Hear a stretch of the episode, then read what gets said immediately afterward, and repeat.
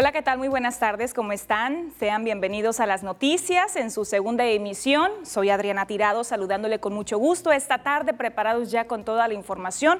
Pero antes de dar inicio, les invito para que veamos enseguida un avance informativo. A 26 años del huracán Ismael, recuerdan a los pescadores que perdieron la vida. Incrementa la solicitud de libretas de mar ante la proximidad del inicio de captura de alta mar. Se quejan músicos que restaurantes y marisquerías les cobren cuota. Tránsitos jubilados y pensionados piden la homologación de sueldos. Y en los deportes, continúan reportando jugadores a la pretemporada de Venados.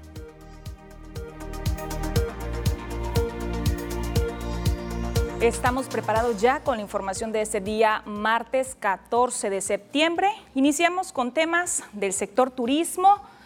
Y es que las estrategias de promoción turística se están potencializando durante esta temporada baja me refiero a que cinco centros de hospedaje, cinco reconocidos hoteles de aquí del puerto de Mazatlán se unieron, están realizando acciones en sinergia para precisamente potencializar sus estrategias de promoción turística. Están haciendo esas acciones con recursos propios. Con una inversión privada de 7.635.000 pesos, cinco centros de hospedaje locales se han organizado para conformar una campaña de promoción turística nacional bajo el concepto de todo incluido atacando a 18 destinos del país. Los cinco grandes de Mazatlán, como se autodenominaron, se adelantan al verano del 2022 sin el apoyo de las instancias gubernamentales, esperando que con el tiempo las nuevas administraciones que entrarán en funciones, estatal y municipal, se sumen a este esfuerzo, así como más actores del sector. No, en tiempos actuales no es fácil eh, conseguir esos montos de promoción. Eh, empezamos nosotros eh, por el concepto que viene de los grandes de Mazatlán All Inclusive. Somos afines en, ese sentido. Eh, somos afines en que somos los hoteles, y ustedes lo saben bien, que de una u otra manera siempre estamos haciendo este, mayor presencia. Tú ya sabes, la administración actual ya va, ya va de, de salida, entonces nos estamos, digamos que anticipando para la próxima. La mentalidad que tenemos es apoyar a Mazatlán, trabajar unidos y les repito, el gran esfuerzo que en la manera individual, no en lo económico, en nuestro desgaste físico, emocional y familiar es impresionante, eso no se aprecia. Aseguran que la intención es lograr impactar en los números de ocupación hotelera una vez que se liberen los aforos permitidos y pueden estar al 100% real de ocupación. Dicen estar preparados, los representantes de los hoteles sostendrán capacitación y acercamiento con las agencias de manera presencial durante la campaña, esto con la intención de refrendar los lazos que ya se tenían, pero que estaban a distancia por la misma pandemia. O ellos quieren subir las aviones, subir gente a los aviones. Los operadores mayoristas quieren venderle a las agencias minoristas, que es a las que les estamos llegando con esto. Entonces es una labor conjunta con ellos. La meta es, como le decía Mauricio, lograr el 100% de la ocupación máxima permitida en este momento y cuando se nos permita operar el 100% y la demanda eh, sea la adecuada, desde luego, pues estar al 100%. Con esta alianza donde se conjuga juventud con experiencia, se busca rescatar los tiempos de los 80s y 90s, cuando el grupo de hoteleros denominado Golden Six logró colocar a Mazatlán como el destino principal a nivel nacional. Con imágenes y edición de Pedro Velarde, informa para las noticias TPP Omar Lizárraga. Y mientras tanto, Iván Centeno, él es gerente comercial de un reconocido hotel del puerto de Mazatlán, bueno, pues asegura que están listos para recibir también al turismo extranjero a través de los vuelos internacionales. Sin embargo, la apuesta sigue siendo el turismo nacional. Pero siempre el mercado nacional, y por lo tanto es lo que estamos nosotros buscando ahorita, es buscar que el cliente o el turista, que es más fácil que pueda reactivar la economía local, que en el caso de Mazatlán es el que más rápido ahorita puede reaccionar. El de Estados Unidos, pues estamos más un poco más delicado por muchos temas generales, ¿no? Los asientos, puede ser un poco los warning que existen, pero el mercado nacional siempre es y siempre ha sido y será el mercado que siempre ha salvado las ocupaciones de lo que es Mazatlán y por lo tanto es un mercado que es, yo creo, el 75, el 80% carretero. Dejamos de lado el tema del sector turismo para pasar a esta reciente noticia que se dio a conocer durante el fin de semana, que se confirmó al gobernador Quirino Ordaz Coppel como próximo embajador de México en España. Bueno, sobre este tema opinó esta mañana el alcalde de Mazatlán, Luis Guillermo Benítez Torres.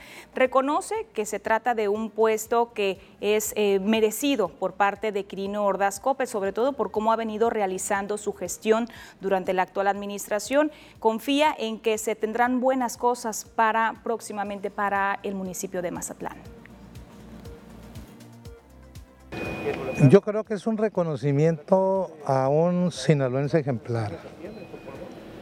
Eh, parte de lo que es Mazatlán no fuera si el gobernador no nos hubiera apoyado.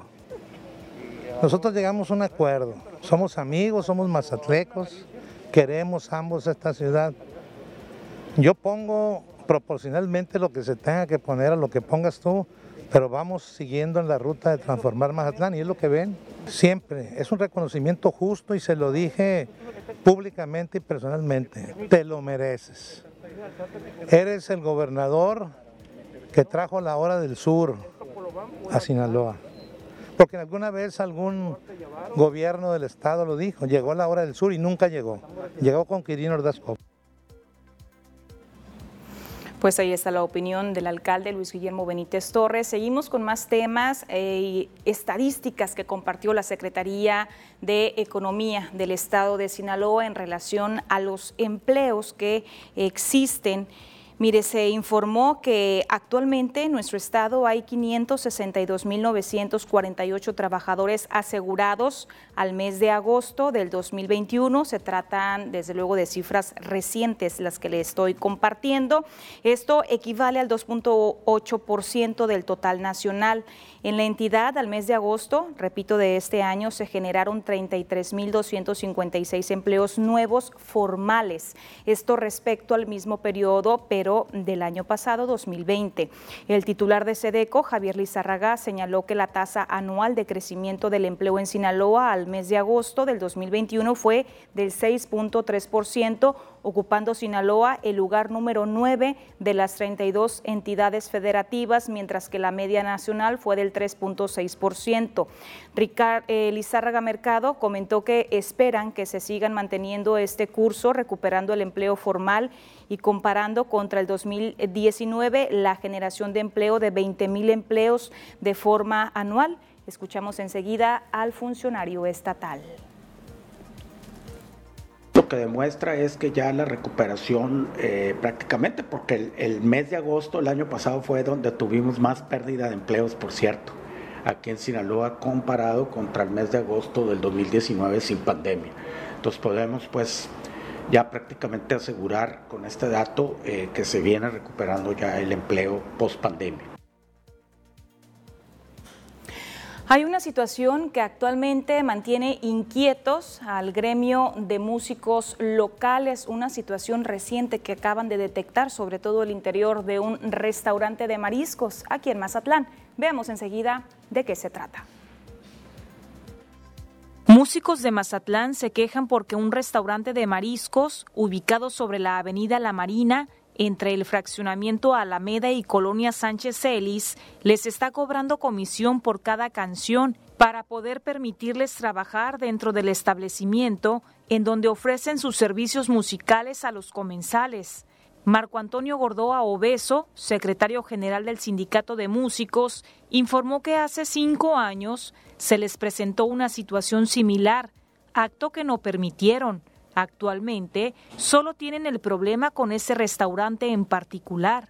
Restaurante de mariscos de aquí del puerto se le está cobrando una comisión por canción por trabajar dentro de ese establecimiento donde ellos ofrecen sus servicios musicales a los comensales, a lo cual pues me di la tarea de investigar y sí precisamente al llegar al negocio el, el encargado les dijo, ¿sabes qué? ¿Ya saben las reglas del negocio? Sí, le dice, ya sabemos cómo debemos entrar, no debemos hacernos bola, tenemos que tener la sana distancia. No, le dice. a partir de hoy se empieza a pagar 20 pesos por cada canción. Que como sindicato, pues para mí es una acción, pues verdaderamente que se ha puesto en práctica en otras ocasiones, pero no las hemos permitido nosotros. ¿Por qué? Porque al final de las cosas, esto se va a pasar a vos con los diferentes locales y al rato, pues ahora vamos a tener que pagar nosotros por trabajar. Ante esta problemática, hacen un llamado al gobierno municipal a través de Oficialía Mayor para que no permitan estas prácticas. Yo hice un llamado a las autoridades también, a, Oficialía Mayor, al Químico Benítez, para tomar carta en el asunto, porque pues no se vale, o sea, ¿cómo puede ser que un establecimiento, sí, ellos tienen, son dueños, pero se están beneficiando de una música que no están pagando? Eh, décadas atrás, todas las marisquerías, cantinas, antros, había un contrato y tenían dos grupos y los que entraban a trabajar jamás se les cobró, pero había un contrato donde la misma empresa les pagaba por trabajar ahí. Ahora resulta que nosotros tenemos que pagar y pues no estamos de acuerdo en esa situación y como te digo, vamos a llegar hasta las últimas consecuencias. La situación que vive el gremio continúa complicada. La demanda de sus servicios ha bajado por el regreso a clases, ya que las personas están gastadas, pero esperan que para los meses de noviembre y diciembre mejore su situación, estimando que sigan a la baja los casos de COVID-19. Con imagen y la edición de Saúl Loaiza, informa para las noticias TVP Adriana Tirado. Pero no solamente el gremio de músicos mantiene inconformidad, también el sindicato de ecotaxis verdes está inconforme por otra situación. Ellos actualmente están pidiendo la regulación del transporte público a través de las plataformas digitales. Socios conductores de transporte por medio de plataformas digitales rompieron el silencio y piden a los legisladores de Sinaloa se regule su operación en el Estado. En varias ocasiones, los transportistas concesionarios y organizados de la entidad como taxis, pulmonías, entre otros, han hecho del conocimiento de las autoridades la necesidad de regular el servicio de plataformas digitales debido a una serie de irregularidades que ponen incluso en riesgo a los clientes. La sorpresa es que en una reciente reunión donde participaron todos los actores del transporte de Sinaloa con legisladores, fueron ellos mismos quienes denunciaron estas situaciones por miedo a la inseguridad. Así lo dio a conocer el secretario del Sindicato de Cotaxis Verdes, Alfredo Noriega, quien estuvo en la reunión. Efectivamente, se hubo una reunión virtual en la cual este, me tocó participar y la verdad que ellos mismos, ni siquiera nosotros que somos concesionados este, y regulados, le hicimos ver a los diputados. Ellos mismos dieron a conocer todas las irregularidades que tienen en las plataformas, como lo que son eh, placas que sobrepuestas, clonación de, cuentas y una serie de problemas que se han venido suscitando. ¿no? La verdad que es lamentable y pues yo creo que el gobierno debería actuar. ¿Por qué? Porque si nosotros estamos concesionados, estamos regulados, estamos certificados para desempeñar un el, desarrollo de lo que es el transporte público, bueno, pues a ti te da la seguridad como usuario que te está subiendo en algo regulado, en algo este, que tiene sus bases, tiene sus choferes, ahora sí que actualizados. Y bueno, pues es lo que estamos viviendo, ¿no? Mucha, mucha incongruencia de una parte de la otra, ¿no? Aseguró que los legisladores ya tenían conocimiento de esta situación, pues ya se había denunciado públicamente en varios municipios de la entidad. Ahora solo falta esperar la respuesta de los mismos para que se logre regular esta actividad digital. Con imágenes y edición de Pedro Velarde, informa para las noticias TVP Omar Lizárraga. Que por cierto se trata de un tema que ya está siendo tratado, abordado al interior del Congreso del Estado de Sinaloa. Tenemos que irnos a la primera pausa comercial. Siga con nosotros, al regreso tenemos más información.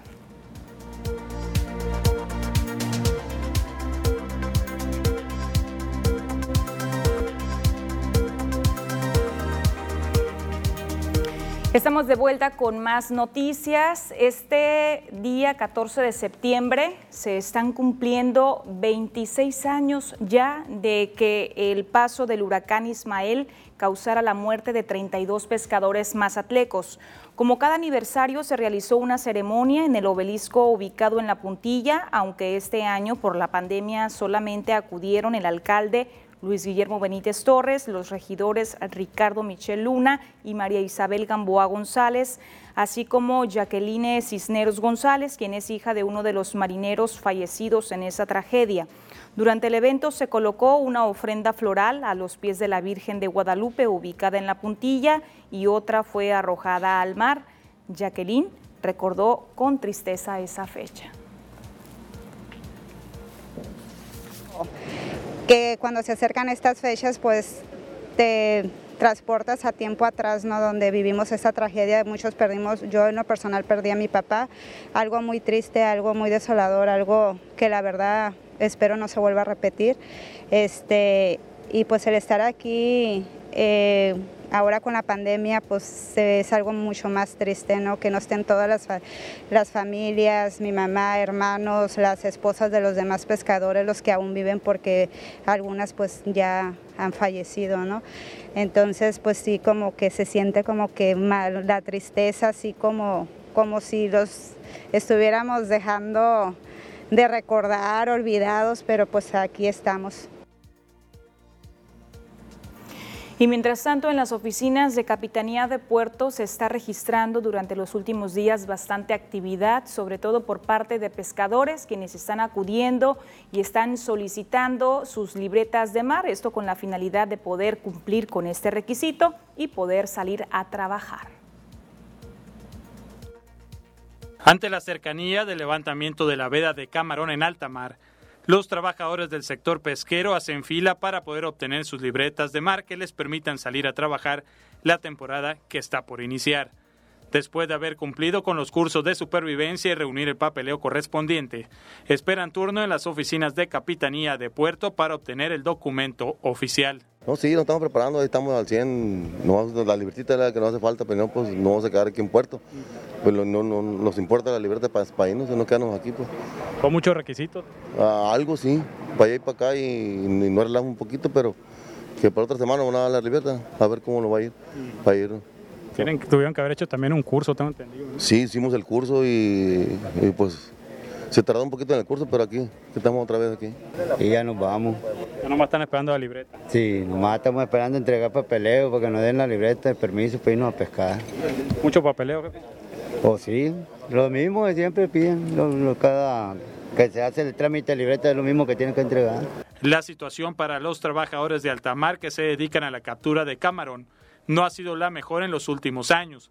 Aún así, le apuestan a la actividad invirtiendo cerca de 3 mil pesos para poder obtener su libreta de mar. Sí, yo algo, a, algo, bueno, yo ya pagué 2,700. ¿Sí? 2.700. 2.700 pagué, al último no, me quedó mal el chaval, no me lo hizo él, porque se le dio por, por mi cuenta. Sí. Está, pues ante la situación está canijo, ¿no? No, pues sí, pues sí, algo con el que no trae, pues sí. Como de 3 mil pesos. Más o menos. Más o menos. Pues siempre, ¿verdad? Por como está la situación está canijo. Sí, sí pues, ¿qué le vamos a hacer? Ojalá él lo recupere con la pesca. De ahí, bendito el Señor, sí, pues que haya negocio se recupera todo. Será a partir del 21 de septiembre cuando inicie de manera oficial la próxima zafra camaronera donde miles de pescadores tienen puestas sus esperanzas. Con imágenes y edición de Pedro Velarde informa para las noticias TPP Omar Lizárraga.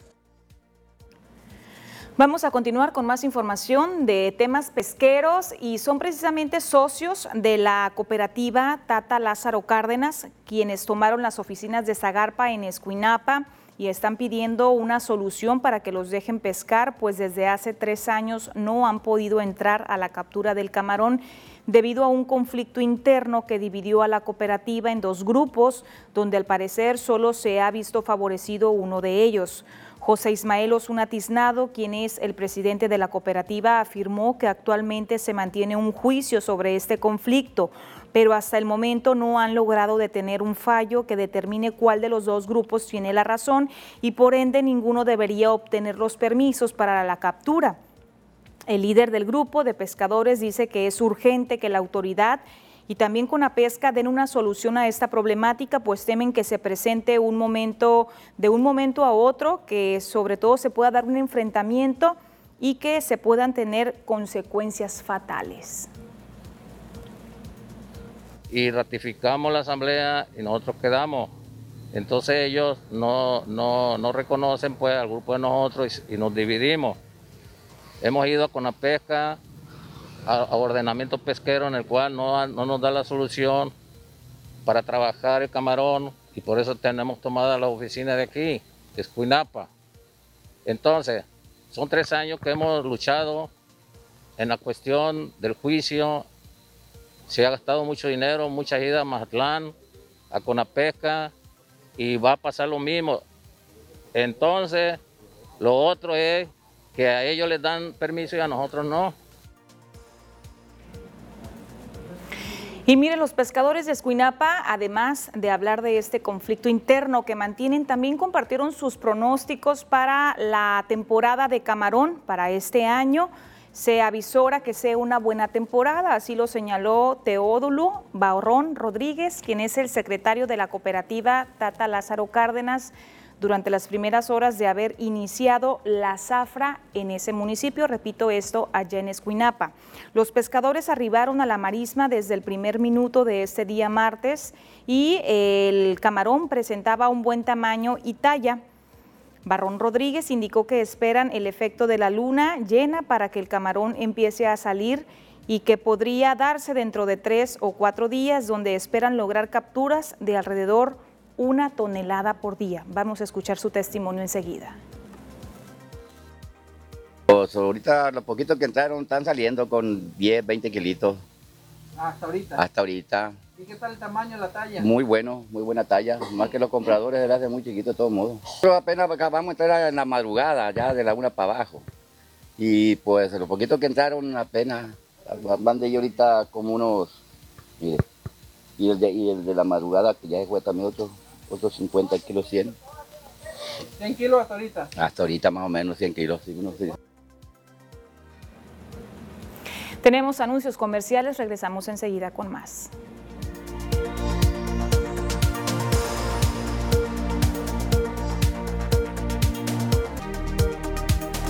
Continuamos con más, vamos a pasar a la sección del clima, monitoreando el pronóstico del estado del tiempo para las próximas horas. Ya está toda la información preparada en la siguiente cápsula.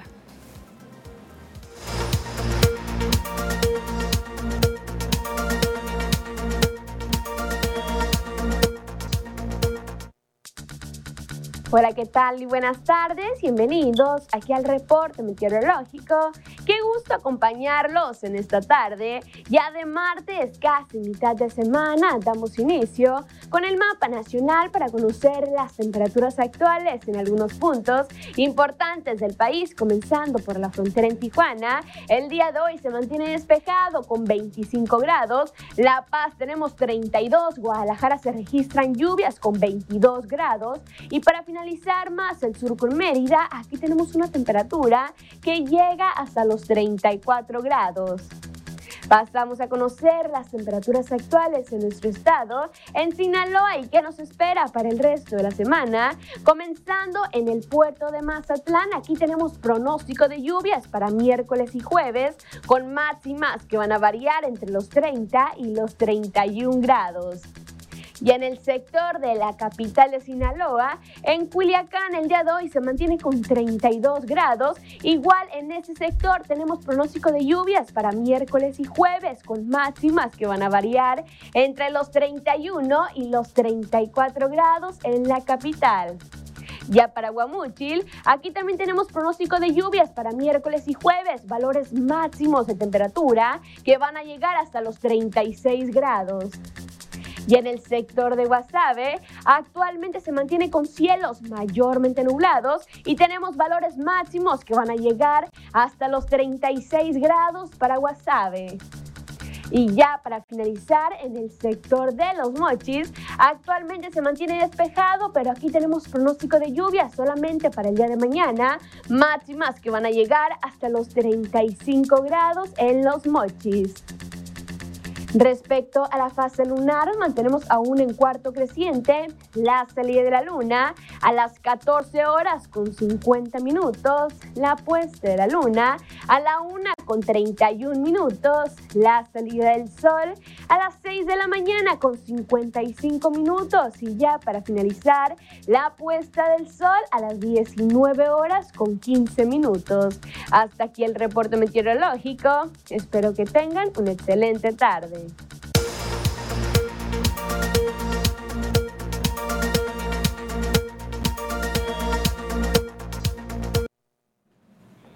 Con la información del clima vamos a seguir con una pausa, es breve, no le cambie, regresamos enseguida.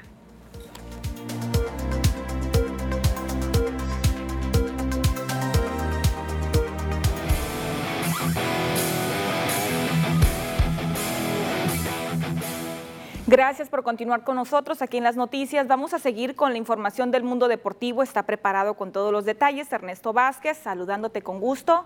Buenas tardes, Ernesto. Bienvenido. Adriana, compañera, ¿qué tal? Muy buenas tardes. Ya efectivamente listo con lo mejor de los deportes. Comenzamos, adelante. Comenzamos. Vamos a arrancar con información del béisbol porque hoy podría haber campeón, ¿no? Dentro de la Liga Mexicana de Béisbol. Un tema que suena también acá en el puerto de Mazatlán, lo que puede ocurrir en esta liga. Toros de Tijuana y los Leones de Yucatán enfrentándose, viéndose en las caras para ver quién sale con el título. El equipo de los Leones de Yucatán que están todavía arriba en la serie, la serie del Rey de este otoño, de esta liga. Todavía tiene más emociones por entregarnos entre estos dos equipos. Tijuana logró salir vivo de su enfrentamiento más reciente para regresar al partido de la frontera y ahora tiene la oportunidad de jugar en casa, están motivados y seguir soñando con una épica remontada. Del otro lado, los campeones del sur saben que todavía tienen intentos, pero están esperando liquidar esto el día de hoy allá en la frontera, ¿no? Vamos a ver si logran. El equipo de Yucatán llegó a tener la serie 3-0 a su favor y ahora está 3-2. Si ganan los Toros de Tijuana, hoy se irían a un séptimo y definitivo encuentro. Vámonos con más de los Venados de Mazatlán. Los Rojos del Puerto continúan su preparación durante esta pretemporada que realizan en el Estadio Teodoro Mariscal. Este martes llevaron a cabo encuentros interescuadras. Ahí estuvo eh, Eddie Díaz, ¿no? Para tomar en cuenta de lo que estaba ocurriendo referente al equipo de los Venados de Mazatlán. Hay cambios, bueno, reportaron jugadores en el equipo, le platico de quién se trata, los lanzadores Francisco Ríos y Marco Duarte ya se integraron al equipo de Eddie Díaz y procedente de los sultanes de Monterrey anunciaron la llegada de David Olmedo y Daniel Cruz. Hubo cambios en los Venados de Mazatlán. ¿Quiénes salen de los Venados de Mazatlán?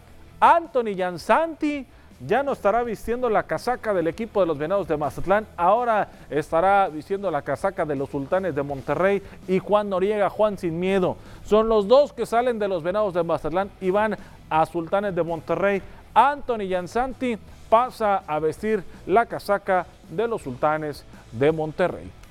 Vamos a escuchar ahora a un muchacho procedente de los Charros de Jalisco y después pasó a algodoneros de Guasave. Se trata de Leo Germán, que ahora estará vistiendo esta temporada los colores de los Venados de Mazatlán. Muy contento, muy contento aquí a la directiva de Venados por la oportunidad. Le doy las gracias también a, Guasave y pues contento, todo cambio es para bien, ¿no? Esperemos a tener buenas oportunidades y buena temporada esta temporada, tratar de ayudar a mis compañeros y al equipo para lograr principalmente el primer objetivo que son los playoffs, ¿no? Pues con los compañeros la verdad que muy bien, muy buena armonía, todos los muchachos uh, se llevan bien, uh, platicas con el que sea, aunque no lo conozcas y, tienen te reciben bien, pues sentí que me recibieron bien y, y me da mucho gusto que, que, me, que, me, acoplaron rápido, ¿no? Y, y, pues el clima sí está un poco caliente, el sol sí está demasiado desgastante, pero uh, sabemos que pues así es Mazatlán, la humedad y el sol caliente, pero pues las ganas aquí están y, y estamos trabajando duro para, para la temporada.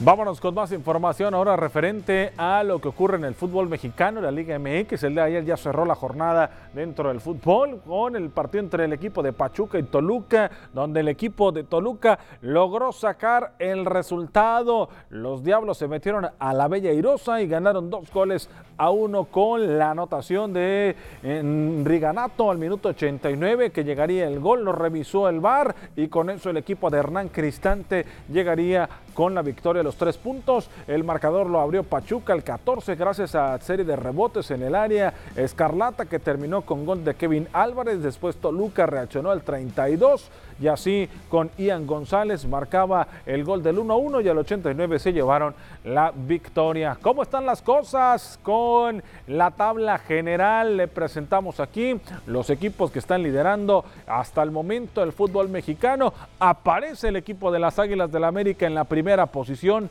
en un total de 6 ganados, 2 empates, 20 puntos para el equipo de América. Toluca en segundo lugar con 17. Viene el equipo de León, Tigres, Atlas, Santos, Monterrey, Cruz Azul, San Luis y las Chivas Rayadas del Guadalajara ya suman 10 unidades, están en la décima posición. El resto, Necaxa con 9 puntos, el equipo de Mazatlán FC, a pesar de que perdió contra el equipo de las Águilas del América, se mantiene en la doceava posición con 9 unidades. Se le alineó todo al equipo de Mazatlán, los, todos los astros se alinearon para que se pudieran mantener, perdieron los que tenían que perder y se mantienen en la doceava posición. Pachuca, Puebla, Querétaro, Tijuana, Pumas y Juárez es el último lugar. Juárez que ganó ahora en esta jornada. Ya para cerrar la información deportiva, vámonos con información de la Liga MX femenil y lo que ocurrió con el equipo de Mazatlán FC femenil que fue y se metió a tierras hidrocálidas para enfrentarse a las centellas, ¿no? Un partido que terminó con la derrota para el equipo de Mazatlán. 3 por 0, un equipo que ha estado batallando, que no ha podido caminar como se esperaba, 3 por 0 cayeron ante el conjunto de Aguascalientes, esto en las acciones de la jornada 9 de la Liga MX femenil. Yo les tengo una recomendación a la gente que nos está viendo allá en casita, ¿no? Les quiero hablar, si tiene problemas de dinero, aquí les presento la solución. Así que yo les cuento que si necesitas dinero, solo llama y te resuelven en 24 horas. Seguridad y confianza, servicio en toda la República, préstamos personales y empresariales desde 50 mil pesos hasta 7 millones de pesos. Hagamos juntos tu sueño realidad en tu efectivo. Comunícate a los teléfonos 557-362-5297, 551-807-0044. Bueno, pues ahí está la recomendación y la información deportiva más relevante hasta el momento. Por cierto, hoy en un momento más en Plaza Calle, por ahí de las 8 de la noche, se estará llevando a cabo la presentación de la casaca del equipo de los Venados de Mazatlán. Esto será de manera virtual, no en redes sociales, en su televisión a través del 10.1. También lo va a poder disfrutar por la señal de TVP. Adriana Tirado, los deportes. Pues ahí está, que no se lo pierdan, sobre todo para los aficionados, ¿no? Que luego quieren conocer a detalle cómo va a ser la casaca. Y Venados preparándose con todo para la temporada, ¿no? los cambios tan significativos y sorpresivos, porque Jan Santi, imagínate. Jan Santi, un muchacho que está muy bien identificado, con un extranjero bien identificado con la afición de Mazatlán y que ya vive acá y que ya prácticamente es mazatleco, ahora se tendrá que ir a Monterrey. Bueno, pues vamos a confiar en que los nuevos integrantes del equipo van a tener un buen desempeño. Esperemos. Vamos a esperar y que sí, siendo positivos como siempre. Muchísimas gracias Ernesto Vázquez por compartirnos lo mejor del ámbito deportivo. Seguimos con mensajes, no le cambie, volvemos.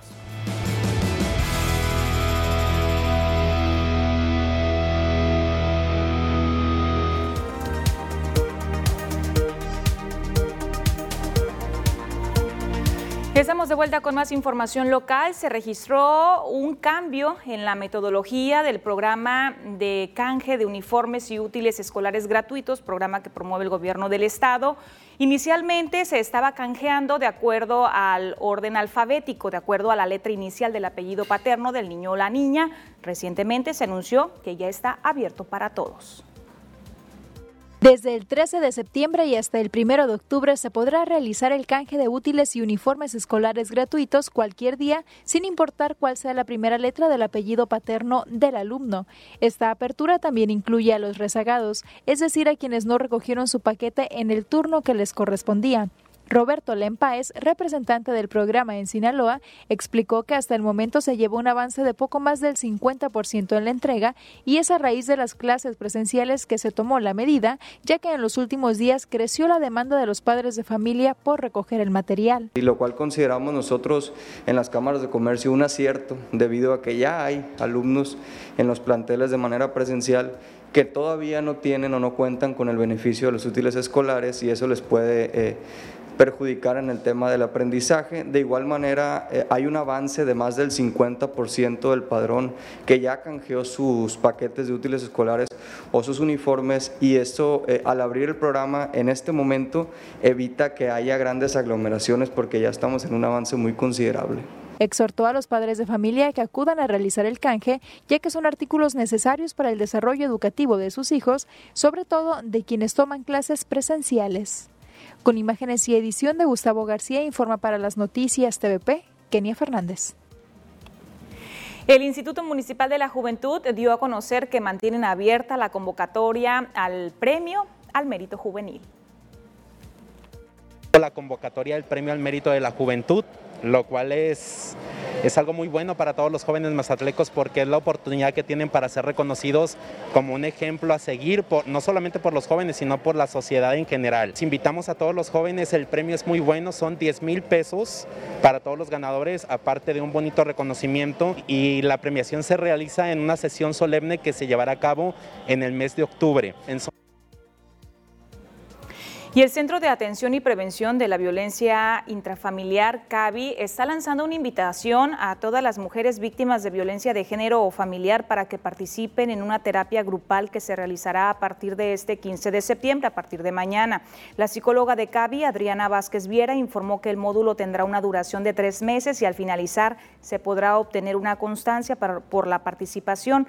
Resaltó que la actividad es totalmente gratuita y tiene cupo limitado. Se llevará a cabo de manera presencial en las instalaciones de eh, CAVI y le voy a compartir los teléfonos para mayor informes 6699 855055 y 6692 530545.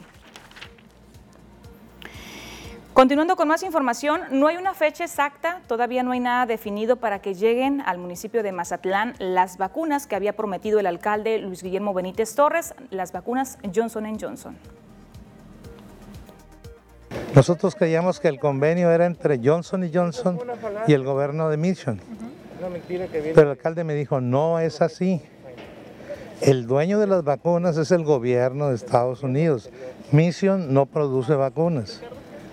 El convenio debe ser entre Johnson y Johnson y el gobierno de Estados Unidos. Ya iniciamos eso, solicitud de ese trámite. Y hablé a Cancillería, me dijeron, perfecto, saliendo eso, van. ¿Cómo sería? El gobierno de Estados Unidos dona Mission. Mission dona al gobierno de Sinaloa y el gobierno de Sinaloa dona a Mazatlán. Este es el último requisito, porque es inédito. Va a ser el primer municipio en el país que recibe una dotación. Tal parece que no era tan fácil como se había anunciado. Vamos a seguir con más temas. Le presento las gráficas con el panorama actual a nivel nacional. Hay 77.172 casos activos, nuevos decesos, 221 nuevos decesos. En el estado de Sinaloa, 70.155 casos confirmados, 8.298 decesos acumulados, 60.967 personas ya se recuperaron, 23 nuevos fallecimientos en las últimas 24 horas por COVID-19. Le presento cada uno de los municipios, su cifra, su incidencia, 248 casos activos en Ahome, en Culiacán 144, en Guasave 156, 69 en Mazatlán, San Ignacio no tiene casos activos de COVID y Concordia tampoco. En total, 890 casos activos. Con esta información nos vamos a ir rápidamente a una pausa. Continuamos.